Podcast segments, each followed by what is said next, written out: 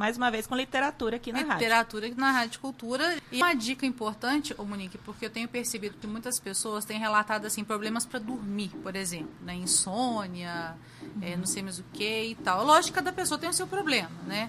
Mas a gente percebe, eu, vi, eu li alguns estudos que muita questão de. A gente tem mania, eu, tenho, eu tinha essa mania, eu tô cortando. Tela antes de dormir. Uhum. Né? Vai dormir, dá uma olhadinha lá no Instagram, Facebook, no YouTube, WhatsApp. WhatsApp, não sei o quê, pá.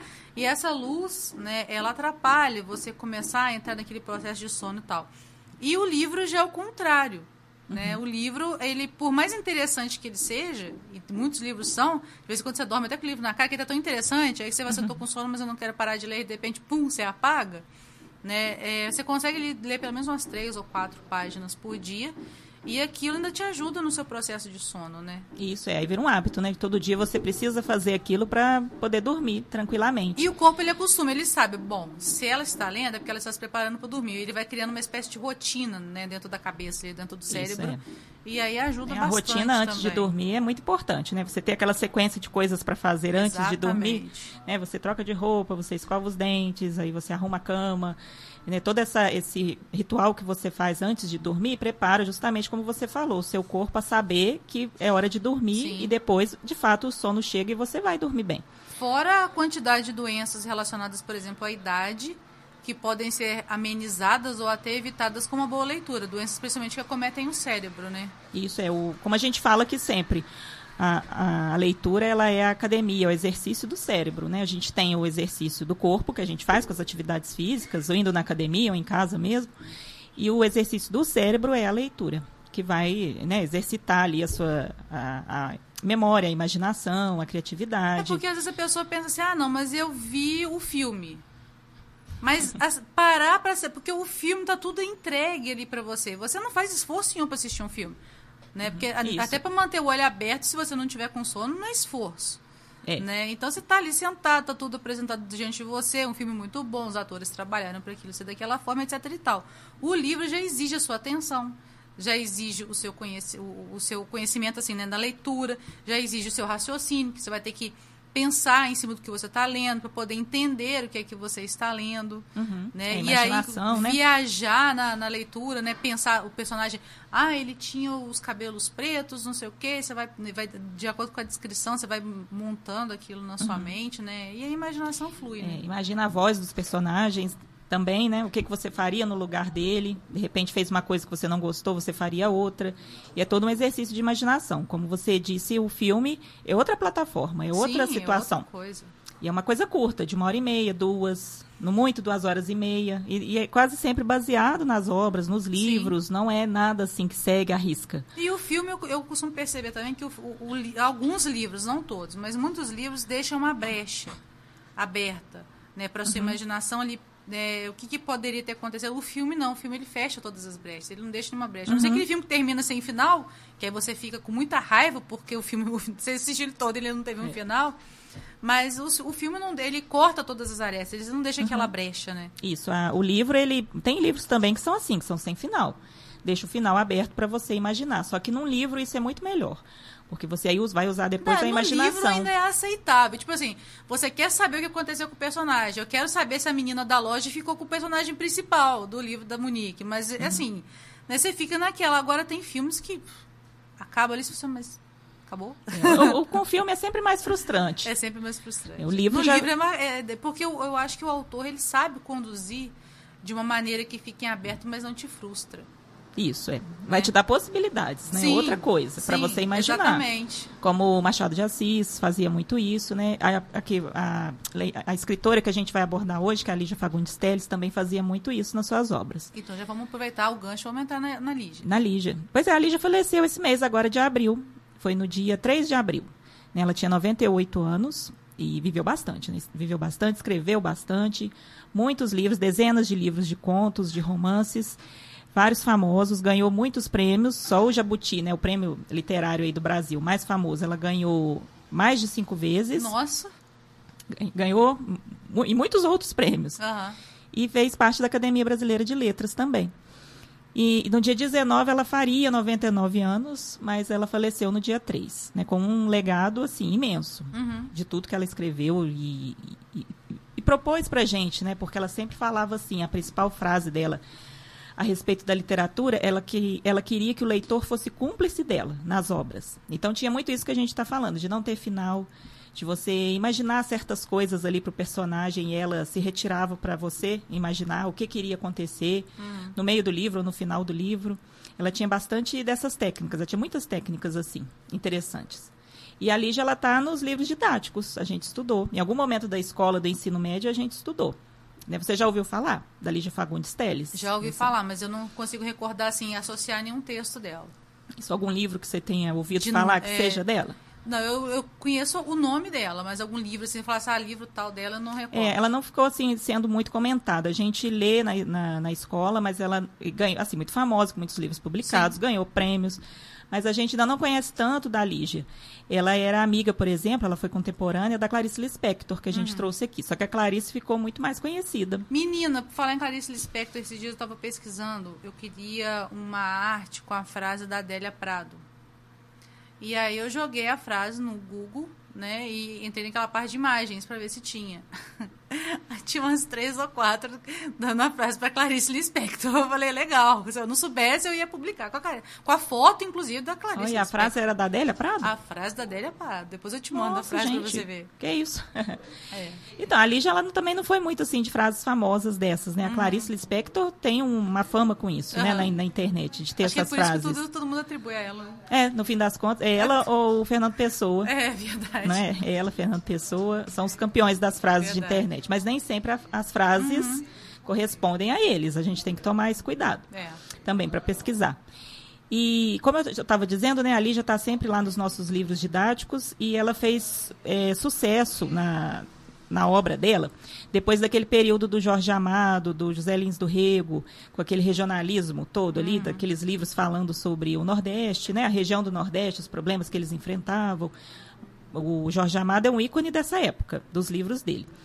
Isso foi lá nos 1930, 1940, e a Lígia começou a ter destaque já em 1950, depois desse período, com a chamada literatura intimista, que é você falar da, da intimidade dos personagens, dos seus traços psicológicos, dos problemas que eles enfrentam.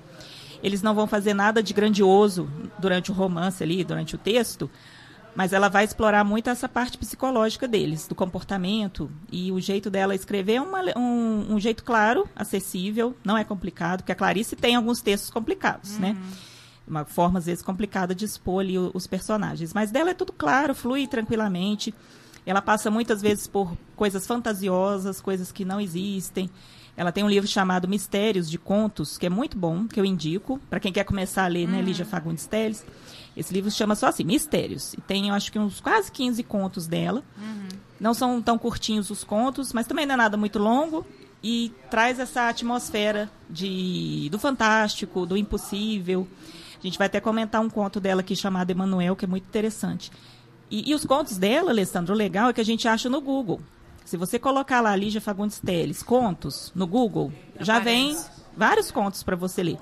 Não precisa necessariamente a gente comprar o livro, né, correr atrás aí do, do PDF ou do livro físico, porque tem muita coisa já acessível na internet. Isso é muito, muito legal, né? A gente é ter bom. esse acesso. Hoje em dia, a internet, nessa questão, é a mão na roda, né? É, a internet realmente tem os lixos, as- né, o que não vale a pena, Com certeza. Aqui, aquela parte que é horrível, mas para a literatura a gente está tendo acesso né, a muitos poemas, a- a- aos livros que já vêm inteiros, né, assim, PDF, os arquivos. A gente está tendo muita coisa, acesso gratuitamente, né, a muita coisa da literatura. Não é tão difícil como antigamente, Sim. que a gente queria um conto e realmente tinha que ir na biblioteca, achar o livro ou comprar o livro físico. Não que não seja bom, eu gosto de tudo isso. Eu gosto de procurar na internet, de ir na biblioteca, de comprar livro usado, comprar livro novo, eh, baixar em PDF. Eu gosto de É, textos todo esse muito universo. longos eu não gosto de, de ler na tela, não. Computador, celular, eu não Uhum. gosto. Eu prefiro imprimir. Eu É. imprimo para poder ler. Não, É eu já por- passei dessa fase, Alessandra. É porque eu tenho uma mania terrível de riscar, É. de rabiscar, de grifar, de anotar do lado. Então eu prefiro ter o papel ali perto É, de mim. eu gosto de fazer o resumo num caderno à parte. Eu não gosto de rabiscar os meus livros. De riscar e sublinhar. Então, eu acho ah, que não, é por livro isso que. no livro eu não faço, não. É, eu sempre faço num caderninho à parte, um resumo à mão, né, das coisas que eu estou, livro que eu sempre lendo. faço a parte também. Agora, quando esse é um PDF, que está impresso, que não é um livro, ah, eu rabisco tudo. É, como se fosse um xerox, É. né? Se bem que a, a minha Bíblia está toda colorida, gente. É livro, mas está toda colorida. É, Mas aí tem livro que às vezes você compra novinho, fica com pena de fazer isso, É. né? Aí eu não, não faço, Não, não. livro eu não faço, não. Aí eu faço os meus resuminhos, já tenho os meus cadernos de resuminhos. E o bom de você fazer um resumo, eu gosto muito também, porque, tipo assim, você quer, de repente, lembrar alguma coisa que você leu, e aí você volta no livro e você fala, ai meu Deus, mas onde é que tá? aí no seu resumo tem, né? Tá tudo ali. Isso é. Aí às vezes você não lembra o livro todo, mas o resumo já tá ali Já feito tá por ali. você. Isso aí é. É. ótimo, né? Então, aí como eu dizia, a Lígia ela fez parte dessa geração, depois de 1950, né, da ficção intimista. Todos os livros já sendo assim. Aí tem a. Ela conheceu a Clarice Lispector, ela conheceu a Nélida Pinhon, que eu também já trouxe aqui, que também faz esse tipo de literatura. A Nélida né, ainda escreve até hoje. Ela foi muito amiga também da Hilda Hilst, que escrevia poemas, né, que já faleceu. E ela, mas ela, tem, ela tinha uma amizade realmente muito próxima com a Clarice Lispector. Ela ajudava a Clarice nos momentos de depressão dela. Porque ela tinha esses, né, essas quedas, essas depressões e não comia nada, né, ficava muito mal. E ela ajudava a, sempre a Clarice né, a se reerguer, a dar uma animada né, nela, porque a literatura da Clarice você vê que é uma literatura muito densa, muito para baixo. Muito... Estilo Maísa, meu mundo É. caiu.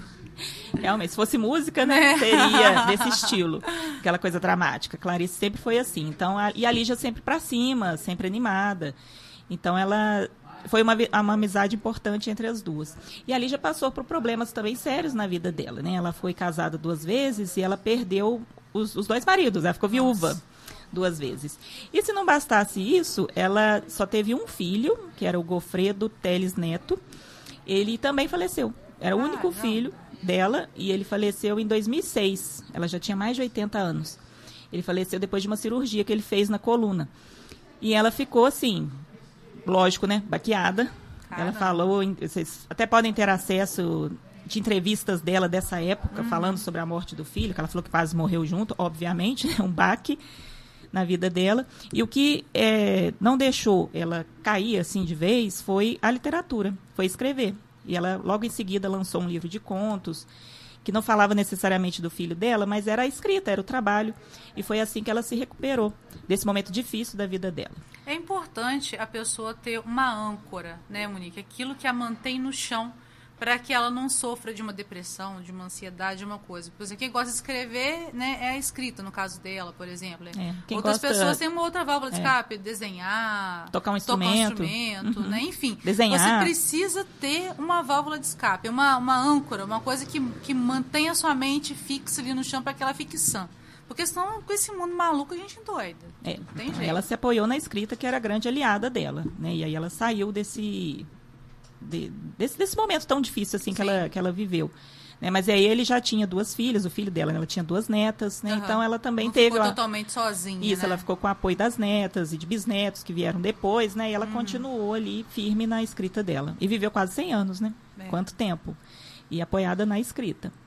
E uma escrita que fez, como eu disse, muito sucesso na década de 50. E olha só que interessante, naquela época os críticos literários começaram a notar os escritos da Lígia, que era- muito comum sair publicado em jornal. Pequenas histórias assim, né, dos escritores iniciantes. E o pessoal lendo no jornal começou a admirar a escrita dela. Na época ela era estudante de direito quando ela começou a escrever. Ela não exerceu né, a profissão de direito, mas foi para a escrita. E os críticos literários falavam que ela era muito boa, que ela escrevia como um homem. Ah. Olha só o elogio que ela recebeu. Naquela época era um elogio, né? É, mas a Lígia mesmo já falava na época É, que isso né? para ela foi um absurdo, que isso para ela não, era pros elogio. homens da época era um É, elogio. pra eles, né?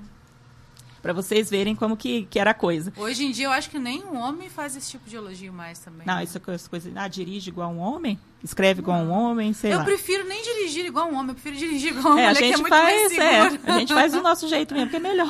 Com certeza. A gente estava conversando sobre a Academia Brasileira de Letras, é, o que, que ela é, quando ela foi criada, o que, que ela representa e como que agora está aí. Se ainda representa o que representava, né, na época, quando É. foi criada. Se o objetivo de criar ainda... É, o que, que o Machado de Assis hoje acharia, né? Será que ele estaria se revirando no túmulo? Da criação dele. Não sei, acho que há, há momentos que sim. Eu acho que tem momentos momentos que ele se revira assim. E aí a gente, para frente, né, Alessandra, a gente pode explicar melhor esse movimento, do que tá uhum. está acontecendo. A gente até falou aqui de um cantor que ganhou um Nobel de Literatura. Sim, a Monique estava me falando, gente, eu nem fiquei sabendo, Bob Dylan, ganhou o Nobel de Literatura em 2016. E eu tô lendo aqui que ele parece que ele só aceitou em 2017. Ele ficou é. meio assim, ah, eu acho que eu não vou aceitar isso não. Ele ficou meio ali bolado. É. né? E aí ele é, teve isso também, ele aceitou muito depois. É. Eu acho que pra, até para poeira baixar e ninguém fazer nenhuma crítica, porque eu acho que ele nem esperava, né? Ele, uhum. Um cantor, é. Um compositor ganhar o Nobel. Um, um, cantor, um compositor que ele vai que, ficar na, no top da Billboard, da Rolling Stone, agora ganhar um Nobel. É, aí a gente estava até falando aqui, são as áreas misturadas, né? A música com literatura, tudo misturando ah, muito. Hoje, e... em dia, nesse, nesse universo líquido, que nós estamos vivendo, né, já dizia a, a, Santa Ela, é. eu acho que tá tudo junto e misturado, como é. diz o nome aqui do programa. Tempos e as pessoas líquidos. estão achando assim, umas já estão entrando nas capacidades dos outros, e aí pertise foi para o espaço, né? É, pois é, aí é, é complicado. Mas enfim, isso é um assunto para outra literatura na Rádio Cultura. É, mas vamos falar disso mais para frente. Com certeza. E aí eu queria falar aqui, Alessandra, de alguns contos da Lígia. Existe um conto dela chamado Pomba Enamorada ou Uma História de Amor. Esse é, conto, você pode achar ele no Google facilmente, ele está espalhado aí na rede, qualquer um pode ler. E é interessante porque no século passado, no século XX, os críticos literários fizeram uma lista dos 100 melhores contos brasileiros uhum. do século XX. E quem ganhou como melhor conto de todos, ali encabeçando a lista, foi esse Pomba Enamorada, da Lígia Fagundes Olha, Teles. E eu, eu já tinha lido esse conto, e quando eu soube disso, eu fiquei assim é, maravilhada, porque realmente merece. Uhum. E é, nossa, mas é um conto muito legal, Alessandra. Que, será que a gente tem como a gente colocar o texto no site da rádio? Tem, é. Disponibilizar tem, o conto, né? É, lá. porque eu acho que é um conto assim tão legal que, que pode estar acessível para todo sim, mundo, né? Com certeza. E, e a história, assim, é de uma mulher que ela foi num baile quando ela era adolescente e ela se apaixonou pelo Antenor. E agora eu perdi o nome dela aqui, mas agora mesmo eu vou achar. E é, nesse baile ela se apaixonou por ele, só que ele era, assim, ele era jovem também, adolescente como ela. E como diziam assim, cada hora ele estava no emprego, ele ainda estava ali meio que se estabilizando, é, vida, estabilizando, estava né? procurando o que fazer da vida e ele já estava é, assim paquerando uma outra menina e tal. Mas a personagem aqui, ela se apaixonou muito por ele ficou doida por ele e ela mandou bilhetinhos e tentou se aproximar dele, e ele falando que não, que não queria, não estava interessado por ela. E ela é, ficou nessa insistência, ela era na época assistente de cabeleireiro, num salão. Uhum. E aí até fala que a Alicia faz descrições do personagem muito legal. Ela descreve que ela tinha uma falha no canino esquerdo, que quando ela ria, ela sempre tapava essa falha. Ah, risada dela. Tinha uma mania de tapar essa falha, mas que ela estava planejando tapar essa falha quando ela já fosse cabeleireira, que ela saísse uhum. de assistente para cabeleireira. E no, nesse salão aí que ela trabalhava, ela tinha um amigo chamado Rony, e ele andou ajudando ela, ela andou até indo em taróloga para saber né, do, do, futuro, ela lia horóscopo para saber se era um dia ideal para ir atrás do antenor. E foram muitas cartas, ela escreveu mais de 20 cartas para ele de amor. E aí ali já faz uma passagem do tempo no conto, como se a personagem ficasse a vida toda atrás do antenor Meu e só Deus. levando fora. Ela, Mas que crush é esse? É, ela soube do dia que ele casou, do casamento, ela mandou um presente, escreveu uma carta dizendo que ele, ele era o amor da vida dela e depois tomou soda. E foi para o hospital, mas ela sobreviveu e voltou e ficou sempre sabendo da vida do Antenor. E aí ela casa, ela tem filhos. E ele também casou, teve filhos, e o tempo foi passando, e ela, apaixonada, ainda achando que poderia encontrar com ele. Ela lia horóscopo para saber se ainda era um dia que ela poderia ir Meu atrás Deus. dele. Ela ficou torcendo, tomara que ele fique viúvo e eu também. É, pois é, eu, eu só sei que assim. por fim. É, eu quero saber o nome dela que eu perdi. E por fim ela foi. Aí ela foi mãe, depois ela foi avó. Ela passou dos 60 e ela ainda foi atrás dele para saber o que, que ele estava fazendo Meu na vida Deus, dele. É, essa daí é insistente. E ele sempre dizendo que não, que não, que ele, né? Ele já uhum. gostava de alguém, depois ele casou. Ele fez a vida dele e ela atrás dele. Mas o jeito como ela descreve os personagens, as situações, as frases, são incríveis, assim. O, jeito é incrível, do jeito que ela faz o conto. E realmente eu acho que mereceu ganhar o, né, como, não que ela quisesse isso, né, mas uhum. foi eleito aí foi o melhor conto. Foi mas ganhou, né, poxa. É, foi o melhor conto do século XX e realmente merece. Aí a gente vai disponibilizar, né, Alessandra, depois ah, e eu, eu acho bacana também aqui. assim, né, ela ainda era viva quando isso foi feito. quando Ah, foi sim. a eleição? Não, foi. Foi. Você imagina, um, é, Isso foi analisaram, uns sete anos atrás. analisaram um século inteiro. Né? E ela, assim, uma pessoa assim, não tão jovem, então ela é, começou da primeira metade do século passado. Né? Então você imagina tantos É. contos que foram analisados e ela ainda está viva para poder saber, ela soube né, que- disso. Uhum. saber disso. Eu acho que a gente tem muitos é, autores, escritores, pintores que só ganha fama mesmo, né, o reconhecimento depois que morre. Uhum, né? é. Então, no caso, assim, eu acho bem bacana ela ter conseguido É. tomar consciência disso. ela, ela teve consciência, lógico, da fama dela em vida, né, da- é do talento e de tudo que ela Sim. fez em vida, né, com a Academia Brasileira de Letras, todos os prêmios. Ela foi também muito parecerista de concursos literários importantes no, no Brasil. E ela lutou muito também para essa democratização da leitura, para que todos tivessem acesso à leitura também no país. É, talvez tão, né, sempre lutou por isso, talvez não tenha conseguido muita coisa, mas ela ficou nesse movimento Mas aí. deixa semente, né? É, deixa, as sementes ficam. E aí, deixa eu ler o finalzinho aqui do conto, quando ela vai de novo, ó. Ele devia chegar num ônibus amarelo e vermelho. Ah, isso aqui porque ela foi na cartomante. E aí saiu aqui, ó, para ela o rei de paus, que a carto- a cartomante falou, o rei de paus com a dama de copas do lado esquerdo, que seriam os dois ficando juntos. Ela já era avó, já tinha mais de 60 anos. E que ele devia chegar num ônibus amarelo e vermelho, podia ver até como era, os cabelos grisalhos, costeleta. O nome começava por A. Olha aqui o Ás de espadas com a primeira letra do nome, que era Antenor. Ela riu seu risinho torto, a falha do dente já preenchida, mas ficou o jeito. E disse que tudo isso era passado, que já estava ficando velha demais para pensar nessas bobagens. Mas no domingo marcado, deixou a neta com a comadre, vestiu o vestido azul turquesa das bodas de prata dela, deu uma espiada no horóscopo do dia e não podia ser melhor e foi. Ou seja, eu não acredito nisso, mas vai que, né? É, vai, né? Vai que é, que é isso mesmo. Ai, meu Deus. Mas um conto legal. muito interessante.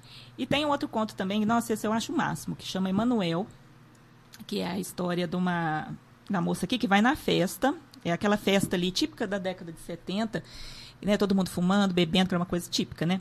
Da, daquele movimento Sim. ali, os jovens aqui, daí estão bebendo cunhaque. De lá pra cá só ficou a bebida, né? É, uísque, todo A mundo fumando. O cigarro foi embora, mas a bebida piorou É, ficou. E, as drogas também pioraram um É, pouco, não só é, o cigarro, é. né?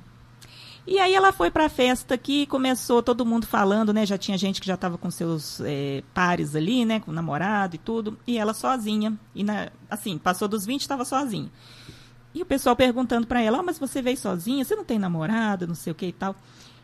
E ela falou assim, já meio envergonhada, pensando assim, nossa, eu vou ser a única aqui que vai falar que tô sozinha. Então eu vou inventar um namorado, que é o Emanuel, que é o meu gato. Eu tinha um gato com esse nome. Então ela falou assim, ah, não, eu tenho namorado sim, ele chama Emanuel. E começou a falar do gato. E eles falavam, ah, ele é bonito. Ah, sim, ele é muito bonito, ele tem uns olhos verdes, lindos, mas era o gato. e ela foi falando o tempo todo do gato. E falava, ah, mas como é que ele é, assim, com o que, que ele trabalha? Ela falou que ele era médico e que ele não estava ali porque estava de plantão.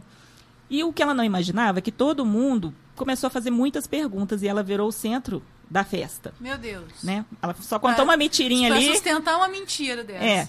E ela contou só uma mentirinha para passar a vez ali e ficar quieta na festa, né? Mas não, virou o se centro.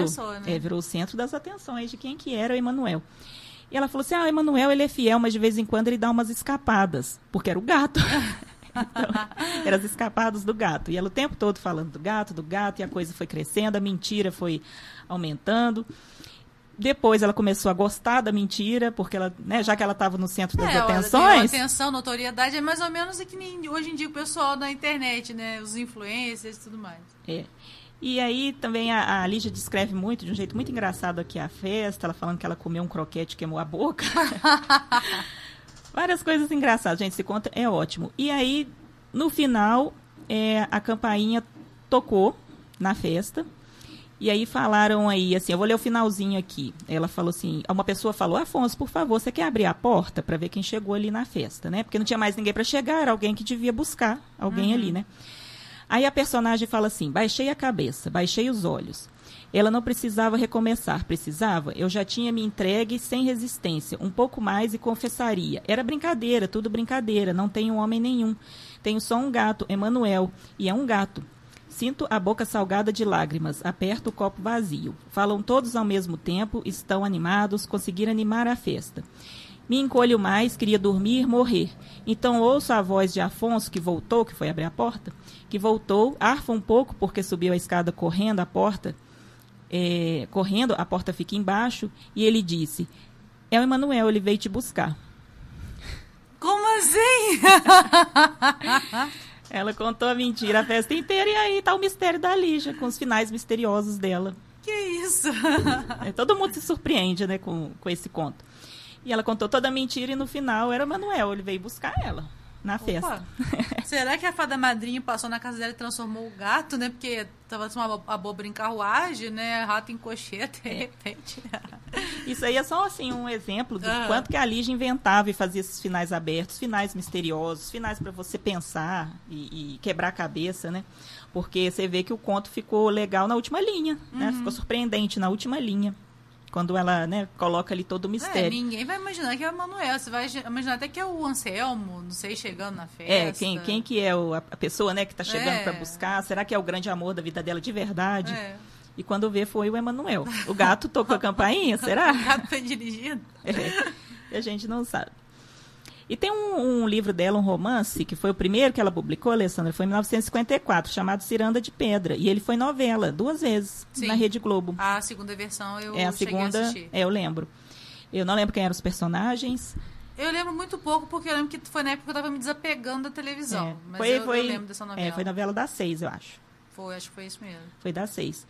E é um livro também que eu recomendo, que é um livro assim fácil de, de ler. Né? A personagem principal é a Virgínia e ela tem uns problemas.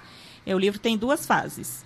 E a Lígia escrevia sempre so- muito sobre personagens mulheres. Eu acho que 90% da obra dela, os personagens principais são mulheres. Sempre escrevendo sobre o, o- justamente a intimidade, né? As questões do mundo feminino. Numa época dela, né, que estava passando por transições, que a mulher já estava ganhando mercado de trabalho, estava se destacando, tendo profissões de homens, né, digamos. Então, nessa época de transformação, ela deu esse enfoque para as mulheres nas suas obras. E aí a Virgínia, ela é é filha única e ela tem uma infância solitária. Ela é filha de um casal separado. Primeiro ela mora com a mãe, depois acontecem muitos problemas e aí ela vai morar com o pai. Morando com o pai, ela descobre coisas da mãe. Olha, E aí, a- mas a mãe falece logo depois que ela sai, né? Ela, a mãe dela eh, morre e aí ela mora com o pai. E com o pai ela descobre várias outras coisas da, da vida dela, da infância. E, e aí deixa, assim, aquela mensagem sobre um final, assim, conturbado de como que, que a infância dela influenciou a vida adulta, né, dos fracassos, dos problemas que ela teve.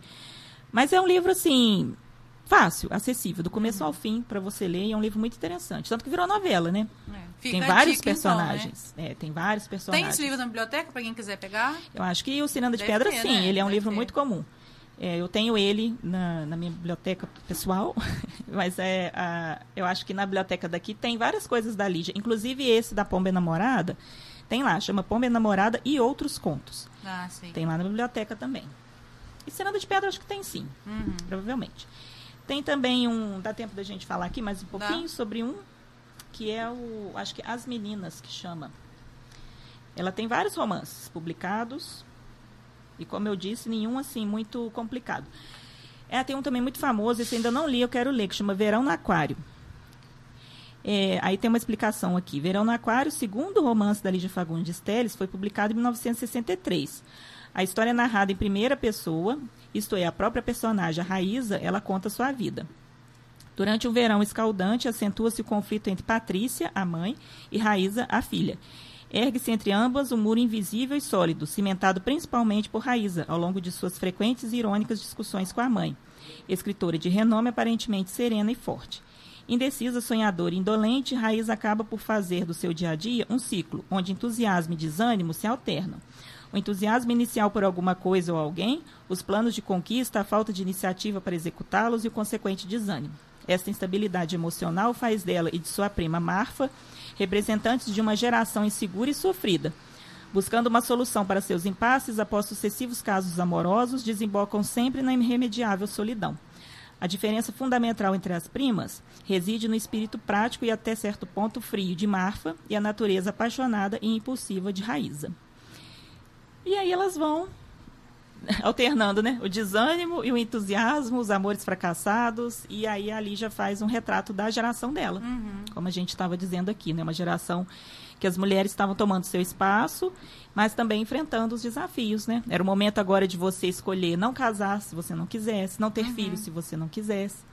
E esse rompimento aí de comportamento nessa época, né, foi algo muito forte que as mulheres tiveram que enfrentar. Uhum. Uma ruptura muito grande, né? Com os costumes, com É. o status quo do que havia até aquele momento, né? Isso. Então, eu acho que esse, esse livro é muito bacana. Eu tenho vontade de ler ele, O Verão no Aquário. Quero procurar.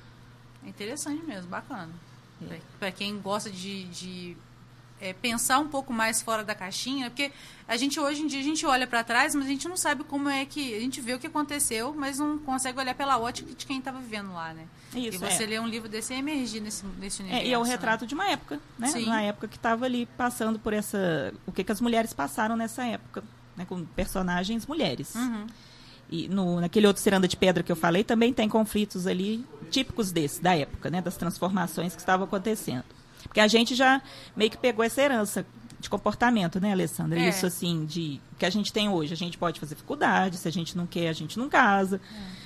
Não, se não quer colocar o sobrenome do marido, do marido depois que casa, não coloca. Eu não coloquei. Eu também não. Eu uma- não a, a moça do cartório, bem, você quer colocar? Eu falei pra ele, você faz questão? Ele, nenhuma. Eu falei, "Da- moça, deixa quieto, eu não quero mexer com o documento, não, pelo amor de né? Deus. Nossa, que mão de Só obra. muda só o estado civil, tá bom demais. É, eu também não, não escolhi, não, mas isso na, no- na geração das nossas mães. É. Isso era impensável. Não, é- era uma coisa automática, né? Era automático, você obedecia aquilo ali e acabou. É. Então hoje a gente já tem essas escolhas, mas lá atrás, quando isso começou a mudar, foi uma época muito forte, né, muito marcada pelas mulheres que viveram esse momento. E ter isso num livro, como o Lígia registrou, é muito bacana. Interessante mesmo. Ô, Monique, queria agradecer a sua participação aqui, né, mais uma vez, com Literatura na Rádio Cultura. Eu acho que é importante, né, para os nossos ouvintes, até para aqueles que não gostam de ler, não têm esse hábito, né, por mais que de repente, assim, ah, eu não gosto e não vou. Mas É. só da gente estar falando aqui, né, um pouquinho, eles emergem junto com a gente nesse universo, né? Isso, é. E, e até quando eu estava divulgando que eu ia falar aqui da Lígia Fagundes, algumas pessoas falaram que queriam ouvir, que estariam né, atentas aqui, ouvindo a gente. E a gente sempre agradece essa audiência. Sim, com certeza. Porque volta e meia alguém me pergunta, é, assim, na rua, né? Ah, você que apresenta, né? Lá, que faz o literatura na Rádio Cultura. É, Eu, eu, ou fala, né? Eu conheci você pela voz e comenta alguma coisa. Quase sempre Uhum. tem alguém que fala, que gosta de, de ouvir a gente falando, né? Sobre literatura, que é uma coisa que, que às vezes fica meio esquecida, né? Nesse mundo corrido. E aproveitem, gente, para dar sugestões também, né? Afinal de contas, né? Às vezes tem um autor que você gosta muito, que a gente ainda não tenha falado aqui, porque já falamos de vários, afinal Ah, são é. muitos anos. Mas tem, com certeza tem muitos outros vários que ainda não foram citados, né? Isso, com certeza. E a Lígia, só para né, encerrar na curiosidade aqui, ela foi uma das escritoras que influenciou a minha escrita. Ah, Lendo legal. Lígia Fagundes Teles Nélida Pinhon, foram as escritoras que me fizeram ter vontade depois de escrever e de criar também as minhas próprias histórias. Então a Lígia é das minhas escri- escritoras favoritas, e já que teve, né, eu, infelizmente, o falecimento dela, no dia 3 eu quis fazer essa homenagem Uhum. a ela hoje. Ah, legal. Na verdade, a literatura começou por causa de uma homenagem. Também do meu poeta favorito, que foi o Ferreira Goulart, que É. faleceu em dezembro de 2017. E podemos sim continuar com as homenagens. Afinal de contas, né, essas pessoas elas se imortalizaram através da sua escrita, né? É, escrevendo, escrevendo a gente se imortaliza. Isso é certeza. muito, muito legal, muito forte, né? É um legado que a gente muito, deixa. muito, um legado muito bacana. Responsabilidade, mas É, com responsa- legal. tem que fazer com responsabilidade também. Exatamente. Ô, Monique, mais uma vez, obrigada. Na- no mês que vem, eu estava até conversando com a Monique, pessoal, a Tota estará de férias. Eu estarei na parte da manhã, aqui, né, no horário da Tota, de 6 da manhã até às 10. E aí a Monique vai ver, ver se ela consegue vir na última terça-feira, que a gente sempre combina, né, que vai dar no dia 31 de maio. Isso. E aí, no caso, se a Monique conseguir vir no dia 31 de maio, vai ser na parte da manhã, volta ali de 9, 9 e pouquinho. Só para o pessoal que está ouvindo aqui, que gosta de acompanhar, saber como é que vai ser, né? Isso, aí a gente deve provavelmente estar aqui de manhã, com um novo autor. Com um novo E tomara que não seja homenagem, Alessandra, né? Que Ah, ninguém não, faleça até lá. mas não, não, gente, chega, o Covid já levou tanta gente. Não, Não, é. Vamos falar de alguém aí bacana. Às vezes que já até faleceu, né? Mas não agora, nesse ah, mês. não, é verdade. Agora não. E aí, obrigado, tá, Alessandra, pela oportunidade. Eu agradeço, Monique, Obrigado aos uma vez. ouvintes e até a próxima, se Deus quiser. Até lá.